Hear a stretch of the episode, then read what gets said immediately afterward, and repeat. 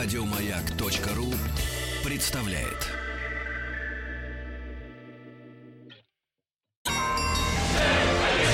Русский мир.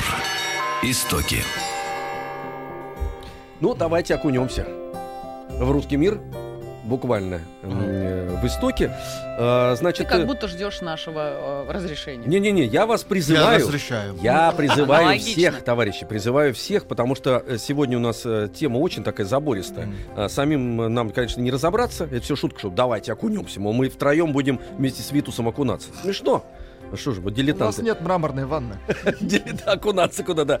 Э, Дилетанты полезут в это. Поэтому у нас в гостях Татьяна Васильевна Черникова, доктор исторических наук, доцент кафедры всемирной и отечественной истории МГИМО. Здравствуйте, доброе утро. Здравствуйте. Ну, друзья, Иван, Нормально. Иван, Да- давайте окунемся. Давайте, нет, Да. серьезно, даже произносить страшно, потому что столько стереотипов, э, и, и вроде все знают. Вы и- боитесь, Особенно э, на Западе. выскочит Да. где-нибудь что-нибудь, э, да, что, что не вывер- выскакивало. вывернется Иван Грозный. А с одной стороны, есть два замечательных фильма, и оба любимы народом. Один фильм э, Эйзенштейна, Иван Грозный, а второй фильм Иван Васильевич. Меняет Ну, профессию. это потешный. Нет, а вопрос не в этом. Просто восприятие укладывается, оказывается, вот, вот, вот, вот этот огромный горизонт. А, а внутри еще существует некие сказания, противоречащие одно другому. А. Жуть эм, соседствует с, с, э, с собиранием государства. Какие-то э, женщины, жены, убитые сыновья, татары, Казань, э, смех, слезы, колокола, э, Рюриковичи мы. пу- пушки. Да, кстати говоря, и на этом все и закончились все Рюриковичи. Ну, не на этом. Ну, почти, закончились да. на почти. Василии Да, Шуйском. да, да. Вот, но закончились. А да. теперь ваш вопрос, Алексей Первый. Да. Кто он? Э, э, Может быть, да- давайте вот, э, мне просто интересно, вот Иван, Иван Васильевич меняет профессию. Они пока изображают его, как он ненавидит всех, кто вокруг. Он всегда давит, зовет их собаки и прочие оскорбления. Как было на самом Как- деле? да, как, как был его настоящее вот отношение к людям? А, ну, я думаю, что вот как раз э, фильм про Ивана Васильевича, он тут в стороне, потому что это комедия, М. вот, и задачи такой выстроить какой-то исторический облик Ивана Грозного там не было. Вот другое дело, если бы вы сравнили Ин- Эйзенштейна и фильм «Царь», Мгм. Павла Лунгина, вот тогда э, как раз можно было бы что-то такое сопоставлять. Мгм. Дело все в том, что эпоха Ивана Грозного, он вообще 51 год сидел на престоле. В те времена столько не жили. То есть сменилось, Мгм. наверное, как минимум три поколения, а у нас все один, один и тот же царь. И вот это такая эпоха, которая абсолютно разнородная. Вот с легкой руки Андрея Курбского, он, кстати, был другом детства Ивана Грозного, потом его сподвижником, потом его противником, потом в переписке участвовал. А, так сказать, разные мнения на счет долга царского и государства они высказывали. Вот. В общем, в эпохе Ивана Грозного существует несколько эпох. И сам Иван Грозный с легкой руки вот Андрея Курбского, он как бы распадается на две личности. Такого доброго царя э, в начале своего царствования и э, тирана злобного, вот как Тим сказал, что в нашей беседе такой неформальный, что сам Мгм. сатана, да, э, во вторую половину По своего западному мнению, не по-моему. Да, по, по западному. Да. Хорошо. Да, ну вот, Ну и собственно, прозвище, извините, все-таки прозвище, э, там ну, по западному э, Иван де Terrible. А, Да, да, да, да, да, да. Ну вот Грозный, я да. хотела бы как раз обратить внимание, что перевод э, как terrible ужасный. Ужасно, да. Это не совсем то, что в русском языке предполагает слово грозный. Вот, поэтому царь такой противоречивый, и вот эта концепция двух Иванов, Мгм. э, как бы ее историки профессиональные не критиковали, она у всех есть. Он точно так же в эпоху избранной Рады весьма логичный, мудрый, хороший, прогрессивный. И Ну. в, в опричну превращается вот в того самого Террибала, э, которого уже описывали там иностранные авторы, Гарсей тот же самый. И Вот. Поэтому это такой разный персонаж. И эпоха очень разная. То есть гигантское было сделано очень много положительного, что потом играло и в 17 и 18 веке, и очень много отрицательного, которое тоже играло вплоть до... Тогда два- начинаем с два- хорошего. А как его э, управление, какие подвиги Ивана ну, Грозного? было? наверное, надо несколько слов сказать о его личности. Вообще, это был Мгм. удивительно талантливый человек. из всех вот русских правителей этого времени, средневековой Руси, это самый образованный. Вот историки давно заметили, что он э, цитирует по памяти, ну, в записках, которые о нем остались, в той же самой переписке, э, совершенно правильно передавая нюансы там священного писания, но именно не переписывали по его просьбе из священного писания, он просто знает, он это пересказывает. А кто Мгм. были его учителя? А вот, э, вот еще один интересный вопрос. Дело все в том, что он остался сиротой очень рано. Папа умер, когда ему было три года, мама, когда ему было 8 лет. Вот. И если э, вначале его еще чему-то целенаправленно учили, то вот в период боярского правления, это такой довольно большой период, там с 1537 по 1547 год э, примерно, да, вот э, с конца э, гибели его мамы, она в 1938 году умерла. Вот его никто ничему не учил, он учился всему сам. То есть он э, каким-то образом получал эти сведения и, в общем-то, сложился в человека для своей эпохи, конечно, гениального. Но, как все поздние дети, и он был очень поздним э, ребенком Василия Третьего, вот с нервной системой у него было все не всегда нормально. Но это потом Мгм. стало уже так выражаться, потому что, во-первых, э, из-за того, что такая трагедия с мамой произошла, э, он этому был свидетель. Поэтому все, что в нем было заложено, и природой, и обстоятельствами, на него сильно подействовало. А потом надо учитывать все-таки контекст вот этой средневековой Руси. Э, Всегда огромное количество войн было между, междуусобных. э, Вот, э, и, и, в принципе, ему это все же вот бэкграунд, на котором он вз- взрос. Сам, Ну, Иван. конечно, конечно. Понимаете, поэтому тут куда, куда ни брось, везде вот это, отношение даже к женщинам, так сказать, странноватое такое тоже. Э, Ну, у него как раз э, с женщинами-то и с мужчинами были разные отношения. И вот э, любовь его такая страстная к первой жене, Анастасии Романовны Захарьевой Юрьевой, э, которую он боготворил, и э, потеря которой для него, в общем-то, была вот тем э, той границей, после которой, конечно, он не совсем был нормальным. У нас уже есть человеком. небольшая тоже граница, друзья, через которую мы должны перебраться. Русский мир. Истоки.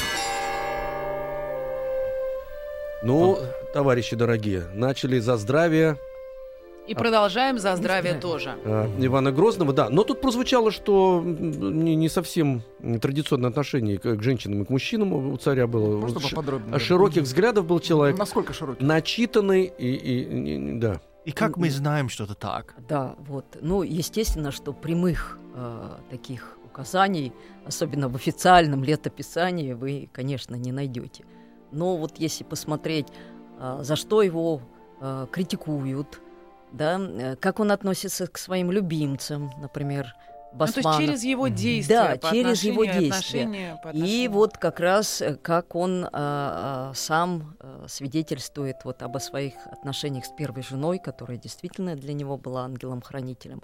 Вот а, одно из его таких отношений к ней это то, что вот она его от этого страшного содомского греха, который, естественно, в средневековой любой христианской стране и православной России воспринимался как ужасный грех, она его спасла. То есть ему не нужно это было вот в момент, когда у него была Анастасия Романовна. Вот. И э, смерть ее, в общем-то, была для него вот такой А гигантской долго личной э, трагедией. были И вот э, они достаточно долго были вместе. Ну, э, женился он у нас в 47 году, а умерла она в 60-м. Значит, считайте, 13 лет. Родила она 6 детей, правда, не все из них выжили. Вот, но два царевича, Иван и Федор, выжили. В общем-то, он в этом плане был счастливый отец. Вот. И э, странные обстоятельства, конечно, ее гибели. Э, Иван Грозный был убежден, что ее отравили. Вот. Мгм. И, конечно, на него вот это действовало и психика. А кто его. и почему мог бы? Э, Кто и почему? Вообще, вот э, когда я училась, мой учитель Владимир Борисович Кобрин, блестящий специалист по этой эпохе, он как раз так все время посмеивался над версией Грозного, что супругу отравили. Но последнее время была большая археологическая экспедиция в Кремле, и в частности вскрывали могилы женские, царские захоронения, исследовали останки. Вот обнаружилось, что как раз в волосах, в одежде, в прахе Анастасии Романовны гигантское количество э, солей ртути, э, свинца, э, мышьяка. То есть э, в ее плане это могло быть не только неправильное использование косметики, в которую тогда ртуть входила в большом количестве, да, неправильное использование мази от артрита э, входила опять-таки ртуть, но и, возможно, вот где-то 50 на 50, что это было и целенаправленное такое отравление. Причем, Ну, а, судя по всему, в, э, в- ну, как это, долгое время, потому что это же Да, должно да, да, да, накапливаться. накапливалась, а сохранилась ее коса. Мы вот благодаря этому знаем, что русого, такого темно-русого цвета были волосы у нее. Вот там вообще колоссальное просто накопление. Ну, то есть, соответственно, солей. ответ на вопрос Тима, рядом где-то были люди, Да, Мгм. да, да, да. кто-то, кто... Да. э, Не, ну могло быть и самоотравление, просто по незнанию. Нет, Вы Нет, знаете, нет, а ну- есть, есть еще одна версия, ведь э, вот у, у Эйзенштейна в его фильме, у него версия такая, что э, хотели отравить его, потому что э, антагонизм между э, боярами, там, предположим, и их ставленниками, кто, кто, м, к- кого не устраивала политика э, уже, когда он развернулся полностью, Иван Грозный, и хотели отравить, а, а, получилось так, что она там выпила, это очень красивый кадр такой, на него это, естественно, подействовало, но ему ну- нужна была метафора. Ну, В конечно. принципе, это понятное дело. Но э, это не говорит э, о том, что А, не было э, противоречий в, Э, в вы- отношениях. Вы, вы знаете, вот как раз то, что является таким, э, ну, не совсем правильно мифическим, это вот добрая старая версия, что у него э, бояре хотели его, так сказать, извести, отодвинуть и, и прочее. Там проблема, собственно, совершенно в другом заключалась. Э, он расстается со своей вот такой хорошей командой, которая избранная Рада, да, вот Мгм. где Алексей Адашев, Федор Адашев, а, Даниил Адашев, Сильместр близок к этому. То есть вот та группа людей, а, которая входила в правительственный круг, избранная Рада — это э, просто название, как Андрей Курбский этот круг назвал. То есть это никакой не институт государства, да? Но вот э, с ними связаны все достижения России этого времени. Увеличение территории почти в два раза, потому что это присоединение Казани, Астрахани, вообще всего Поволжья, да? А, Вот это все реформы, которые Казань прошли. брал? Брал. Госу- Да, вот, вот, вот, вот. Создание приказов стрелецкого войска, там э, новый судебник, земские соборы, это все избранная рада. И вот всегда очень странно, что в пик успехов, а, 60-й год это, в принципе, пик успехов, вдруг Иван меняет вот так резко команду. И вот, э, естественно, задумываясь над этим, давно историки вот предположили, а не хотели ли бояре вот как бы к старой-то удельной старине. Но Это вот... как раз же год, собственно, того, как умерла жена. Да, да, Да. да, да, совершенно верно. Это год, как умерла жена, началась Ливонская война, правда, еще до поражений было очень далеко. Э, Но вот э, это мы принижаем личность Грозного и принижаем э, его элитное окружение. Дело все в том, что бояре ну никак не могли тянуть к старине по той простой причине, что русские бояре имели свои вотчины и поместья в разных уделах уездах Руси. Да? Это делалось специально, чтобы они не прирастали к какой-то одной местности, не было сепаратизма. Мгм. Если к удельной старине, они становятся сразу, ну, раз в пять э, беднее, да? Да. Чем шире государство, тем больше им жалуют земли, тем больше их владения, э, соответственно, Не, ну может больше... методы, может быть методы не устраивали, потому Нет, что Петр а Первый ме- метод- с тем же столкнулся, Нет, кстати ме- говоря, методов абсолютно. тогда не было. э, Тех методов, вот э, террор как государственная политика, их не было до 60-го года. Поэтому возникает вопрос, а в чем причина это была? А почему террор не, не был? Всегда был. В- Не- в не- че- да. человечестве террор. Нет, ну сем- э, вообще средние века э, это такое время везде достаточно жестокое, просто ссылки, опалы, конфискации, даже какие-то тайные казни. В общем-то, это методы были такие обычные в то время. Мгм. И э, взросление Грозного Европа жила. А, на это. Вот боярское правление это вот как раз толкание трех таких олигархических кланов боярских, глинских, шуйских и бельских, которые вот этими методами действовали. И сам Иван вырос на этом, естественно, он понимал, что это вот нормальная политическая такая вот э, способ существовать здесь. Но как раз для избранной Рады, для эпохи избранной Рады, этого не характерно. И, а вот что, если серьезно брать, в чем расхождение было, это, конечно, совершенно разное понимание того, что такое централизация и как надо вести внешнюю политику. Вот Алексей Адашев в его представлении, это глава избранной Рады, в его представлении, что такое централизация? Это медленное выстроение государственного аппарата, который может действовать. Маленький царь, большой царь, вообще царя нету. А механизм автоматически действует. Но это не бывает в одночасье, это нужен долгий процесс. И вот все эти реформы государственного аппарата к этому и сводились.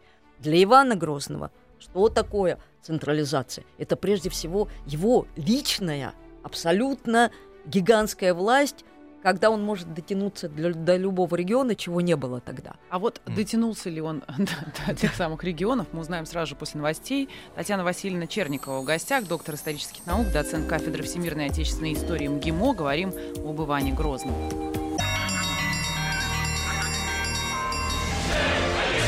Русский мир. Истоки. Доктор исторических наук, доцент кафедры всемирной и отечественной истории МГИМО Татьяна Васильевна Черникова отвечает на вопросы Тима Мгм. и э, его э, по по последнему фильму, который он посмотрел, Иван Васильевич меняет э, профессию, и вопрос Алексея Алексеевича, и фильма Иван Грозный, и мои Казахстан. вопросы по фильму «Царь». В общем, все эти три картины были посвящены одному человеку. иногда это очень важно, как в фильме изображают героев, даже юмористические, потому что это как народ понимает эту фигуру. Но мне интересно, вы раньше сказали, что есть какая-то вот двойной Иван Грозный, есть отличные достижения и полное поражение. А я хотел бы сначала понимать, какие это были достижения тех времен, и тоже как он так увеличил территорию России, Руси. Ну, ну вот мы э, как раз остановились-то на расхождениях, да? Э, Я просто закончу мысль и на, на вопрос Тима отвечу. Второе расхождение, которое было между Иваном Грозным и лидером избранной Рады, это куда направлять острие внешней политики. М. А, потому что Иван Грозный после присоединения как раз Поволжья был сторонником западного направления. Вот Петр его обожал именно за то, что он до Петра пытался прорубить окно в Европу, точнее присоединить всю Прибалтику, которая тогда была Ливонским орденом, а в эпоху уже реформации просто Ливонским герцогством. Да? Ну, Я, Вот. я антизападник, но Да, прорубить да, да, окно да. туда, Да, это красиво э, звучит. во, Красиво звучит. а И еще потом... топором и ударить А, там еще. Да, через нет, окно. дело даже не в топоре было, а дело было в том, что а, Россия средневековая страна, а Запад уже модернизуется, да, идет пороховая революция, и э, боеспособность русского войска во, во многом была связана, насколько быстро мы учились перенимать вот все эти достижения э, западной военной техники. А насколько быстро мы? А очень быстро, очень быстро, со времен Ивана Третьего, Василия Третьего, очень быстро. В этом плане наше государство, в общем-то, работало очень эффективно. А единственным способом перенять было нанять большое количество иностранных специалистов. Литейщиков, оружейников, офицеров, архитекторов, ну и так далее. Вот. И, а поскольку окружали наши границы страны-соперники, они не пускали этих иностранных специалистов. И выход в море свободный был как раз очень нужен для того, чтобы не только торговлю вести, что тоже, конечно, выгодно, но и вот свободно плавать в дальние страны, которые с нами проблем не имели, и, в общем-то, достаточно охотно разрешали нашим эмиссарам, послам вербовать вот эту вот нужную силу. Вот, и поэтому, в общем-то, э, теоретически Иван Грозный был абсолютно прав, и поначалу очень легко мы разбили этот Ливонский орден, но потом в этот, на эту же территорию свои претензии высказали Швеция, Дания, э, Литва с Польшей, которые объединились в ходе войны в Речь Посполитую, такая была великая держава восточноевропейская. И вот как раз Адашев понял, что это нам не по силам, и предлагал а, то, что мы уже успели захватить, а мы много успели захватить. Мы захватили Юрьев, вернули древнерусский город Юрьев, он же Дербт, захватили Нарву, это были порты. И, в общем, на этом остановиться и позволить там всем остальным, как тараканы в банке, сражаться. А переключить свое внимание как раз на восток и, главное, на юг, противостояние с Крымом. Вот. А Иван Грозный имел э, другую концепцию. И вот, соответственно, столкновение, что делать внутри и что делать снаружи, между главой правительства и царем, это, конечно, было вот то столкновение, которое привело э, к потере э, избранной власти, э, избранной рады ее положения, потому что у царя как бы шансов все-таки на победу было много. Вот. А отвечая на вопрос Тима, что было сделано хорошего, вот в этот самый момент правления избранной Рады, это у нас э, 1500, э, где-то 49-60 год, были совершенно по-новому устроенные центральные органы государства. Появился Земский э, собор, э, избираемый сословно-представительный такой орган. Появился новый судебник, появились приказы отраслевые Но и Вопрос, территориальные. почему появилась особенно Рада? Потому что в предыдущем эпизоде никакой Рады не было. И не обсуждалось. Ну, да, да, нет, ну, Поэтому- в Боярской думе всегда обсуждались все вопросы, но это было слишком маленький и очень социально ограниченный орган, да, а Мгм. когда вы приглашаете на Земский собор, в том числе там и городское население, и купцов, э, и выборных от дворянства, а не только верхушки аристократии, в общем-то, вы лучше контактируете с территорией. Вот. На местах э, наместническое правление было заменено избранными губными и земскими старостами, которые местное население избирало. Это тоже на первых порах сняло Элемент проблему коррупции. демократии. Да, да, ну это не демократия. Ну, В средние элемент, века, да-да-да. да, А. не бывает демократии. Вот, и, кстати, а- Алексей э, Адашев был очень, очень жесткий такой человек, но справедливый. Ну, Не волнуйтесь, в 21 веке демократии тоже не бывает. Вот. Слава тебе, Господи. Да, да, да, да, да, да. Э, Вот, вот это их развело. А вот э, дальше, чем глубже мы воевали в этой Ливонской войне, тем больше она высасывала средств и людских и материальных из государства. Мы вели эту войну 25 лет и проиграли ее, кстати. А по какой причине? Просто ресурсов не хватало? Ресурсов просто не хватало, и конфликт оказался слишком запутанный, и плюс наша дипломатия в рамках вот этой уже сформированной теории Москва, Третий Рим, то есть мы единственная вообще-то угодная Богу страна-то, остальные все еретики, за нами рай, за ними ад, а главное, что четвертого Рима не бывает, то есть конец московской истории, это конец вообще истории человечества, дальше страшный суд. Да, он приводил к тому, что не умели заключать союзы, а конфликт ливонский многосторонний, в принципе, мы могли бы договориться и со шведами, и с датчанами, и они готовы были на какие-то такие вот переговоры. Но Иван Грозный считал, что, в общем-то, это все должно принадлежать ему.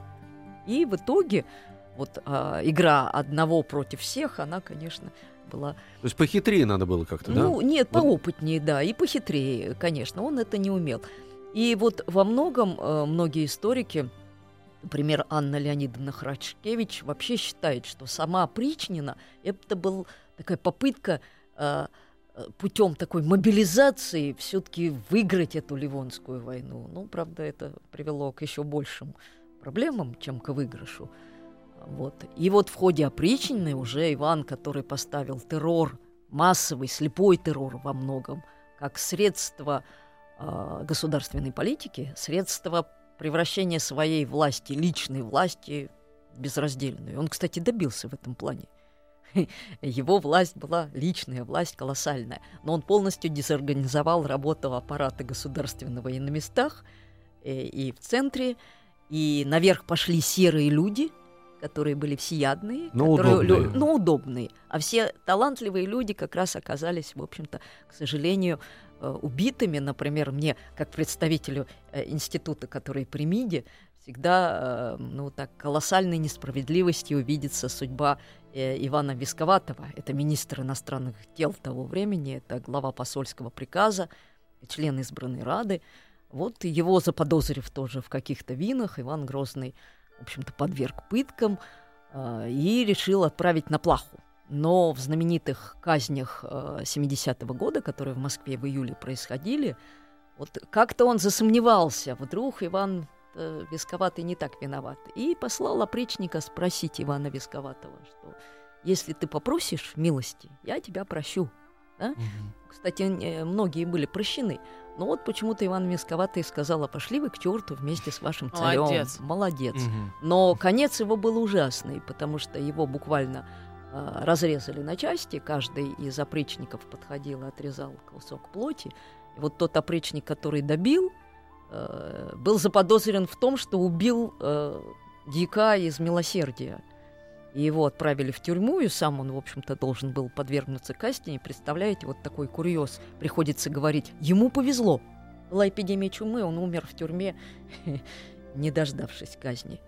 Вот. Но вот вся элита, вот эти знаменитые воеводы, которые э, брали Казань, да, брали Астрахань, которые начинали Ливонскую войну так, с успехом таким, они все оказались казненными. И многие вот именно в эту июльские вот эти казни Иван Грозный сам рубил головы, сын его Иван Иванович э, царевич. Он даже лично. Учи, да, да, да. А, кстати, Петр Первый, вот когда казнил э, стрельцов, э, он тоже лично участвовал в этих казнях, он подражал Ивану Грозному. У Ну, Петра там, там было все, очень, у Петра окружи- очень- а окружение очень- Петра э, подражали Петру.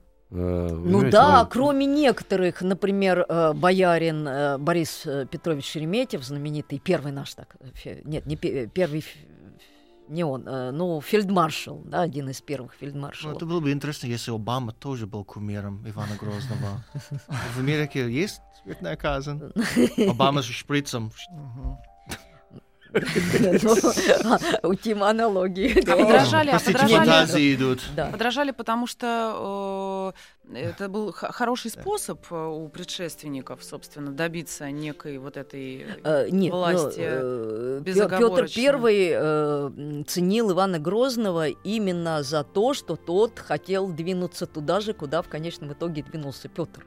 Если ты ценишь это- одно, то цени Да, тогда и да, все, что да, он да, делает. Да, да, А, да, да, да. И при этом известное высказывание Петра, что Ивана Грозного осуждают те, кто Да. не знает природу русского народа, с которым по-другому, в общем-то, кроме как грозой, общаться. И- и есть один Невозможно. миф а, по поводу его жестокости, который они нам сказали а, в школе. Есть выражение по-английски «don't kill the messenger», как «не убейте вестника», что типа тот, кто дает информацию, не надо его убить. Они сказали, что нам Нет, это не тот, кто дает, а тот, кто принес плохую принес весть, да, да. плохую, плохую Ну, новость. Да, ну, спасибо.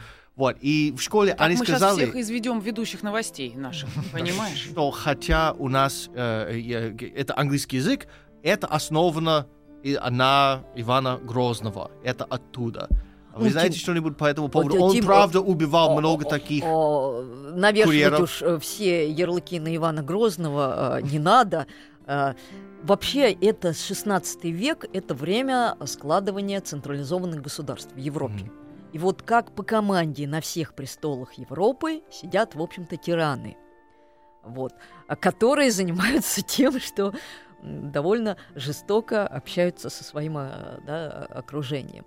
Поэтому Иван Грозный просто был один из э, них. А что касается убийства гонца, который привез дурную весть, то тоже такой общемировой, несчастью, Тренд. тренд. да, Да, да, как да, теперь. да, это практически Не, у всех было. Вот, да, да, да, да. То есть это не выходило. Потом я хочу вам сказать, что в чем отличие, собственно, Ивана Грозного от жестокостей, которые в Европе происходят? Вот Иван Грозный громит Новгород, да? Мгм. Это тот же 70-й год, только зима. Уничтожает там, по разным оценкам, до 2 до 10 тысяч человек. Одновременно, но это делают опричники в течение двух-трех недель. Просто так, так быстро уничтожить такое количество народа было невозможно. В то же время э, происходит во Франции знаменитая Варфоломеевская ночь, где в одну ночь вырезают гораздо большее количество народа. да? Европа чуть-чуть эффективнее, А, но по поводу европейской эффективности мы технологии. разговор очень Нет, Ребята, мы усугубили сейчас момент, мне А. кажется, настолько, что мы должны Надо передохнуть передышать, и конечно. вернуться. Спонсор. Русский мир. Истоки. Товарищи Иван Грозный у нас э, на повестке дня. Время, к сожалению, очень мало остается. Фигура-то э, колоссальная. Сейчас выяснилось, что они с Петром, а Петр э, для него был Иван Грозный кумиром, и он даже мет- методологию некоторую использовал, так сказать, жестокости. Петру 54, по-моему, было года, Иван Грозный умер 53 года. Ну, чуть-чуть не дожил. Ну, неважно, это все равно вот ровесники практически. да, вот да. знаете, у меня вот, вот такой вопрос. Ведь м, в это время вы вспоминали, кстати, э, средневековье европейское. А Вот там всегда были противоречия между церковью, предположим, и э, властью, центральной властью. Всегда это было э, достаточно серьезный конфликт. А вот э, ну, э, на Руси что в это время э, происходило в отношениях между... Все, вопрос Да, поняла. да, да, очень, это очень, очень правильный вопрос, потому что на Руси происходила тенденция к постепенному подчинению государствам церкви. Мгм. Но э, и при Иване Грозном произошел такой своеобразный перелом, после которого, в общем-то, эта тенденция стала необратимая. да. А, Но в момент опричнины э, были люди, которые пытались эту опричнину как-то остановить, э, обуздать царя, объяснить, что она не нужна. И вот, э, в частности, э, митрополиты, главы русской церкви, они были во многом противниками этого действия.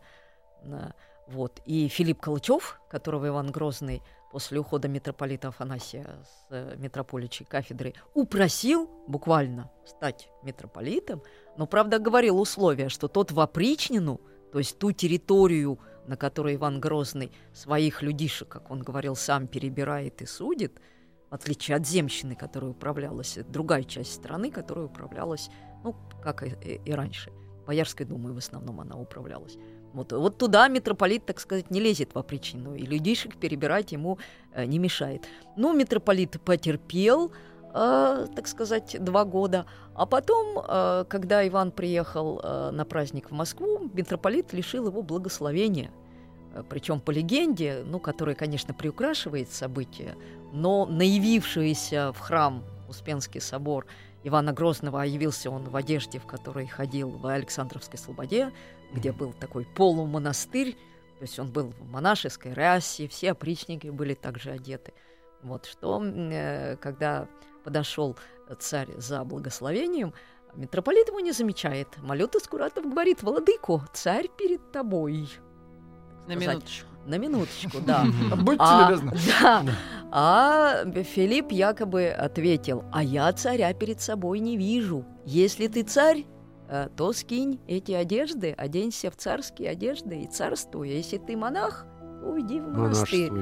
Ну и Иван, естественно, в ярости покинул собор, но через некоторое время митрополит был э, смещен.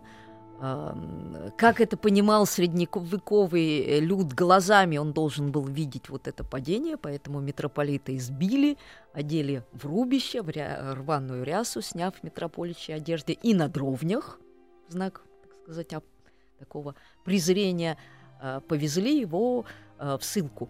И вот в детстве меня тоже поражало, что народ бежит и плачет, потому что митрополит Филипп Калычев был колоссальный авторитет. А, и опричников-то немного, которые бегут, смеются и метлами этими своими, а, значит, митрополита, а, бывшего уже, а, бьют. Почему народ, вот стоило ему уже крикнуть, и он мог растерзать этих опричников. А что делает Филипп? А Филипп э, крестит народ и говорит, э, Иисус терпел, и вы терпите. Да, и он их, наоборот, призывает к терпению. Морозова и та- тот, помнишь, да, де- да, де- да, де- да, де- да, да. де- дедушка. Потому что в средневековом представлении, особенно православном, вот этот культ страдальца, страданием ощущаем мы все. Да, и страдание открывает нам путь в рай. Так это же радость, конечно, через страдания. Конечно, Если да, вам да, Бог послал да, страдания, да, это да, же самое, да. что- самое Кстати, ценное, что может вот быть. еще один такой момент. А, Мы не совсем понимаем, мы э, определяем жестокость Ивана, вот эти страшные казни, там людей зашивали в шкуру животных, затравливали, да, там, собаками четвертовали, вот э, Ивана Висковатого, я вам сказала, по частям разрезали.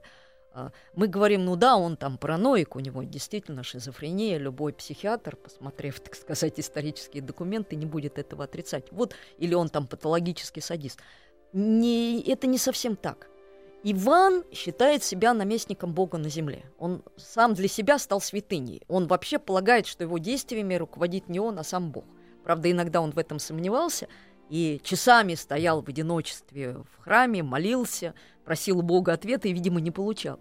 Но э, в его представлении, если это изменник, душа человека пропала, то если он перед смертью претерпит гигантские страдания, это искупит его преступление. То есть, а, когда он Пур Курскому говорит, что вот этими казнями он души их спасает, а у него а, есть определенная средневековая логика, очень четкая, очень понятная, в общем-то, э, вс- всем остальным. Другое дело, что он иногда э, начинает сомневаться, а вдруг он э, запытал человек, да, а человек-то был э, невиновен. Тогда в общем, Никаких вот это, сомнений. да, первое э, неправильно. Нет, но он про, после этого Курбскому говорит, который Курбский объясняет, что я сбежал от, себя, от тебя, потому что боялся неправильной казни, неправедной. Я тебе был предан, а ты вот меня бы казнил. Тот говорит, чего ж ты боишься-то? Тебя бы в рай сразу взяли. Это с меня бы Бог спросил за это все, и я бы ответил, а ты-то чего? Ты рая испугался? И нет, значит, ты бежал.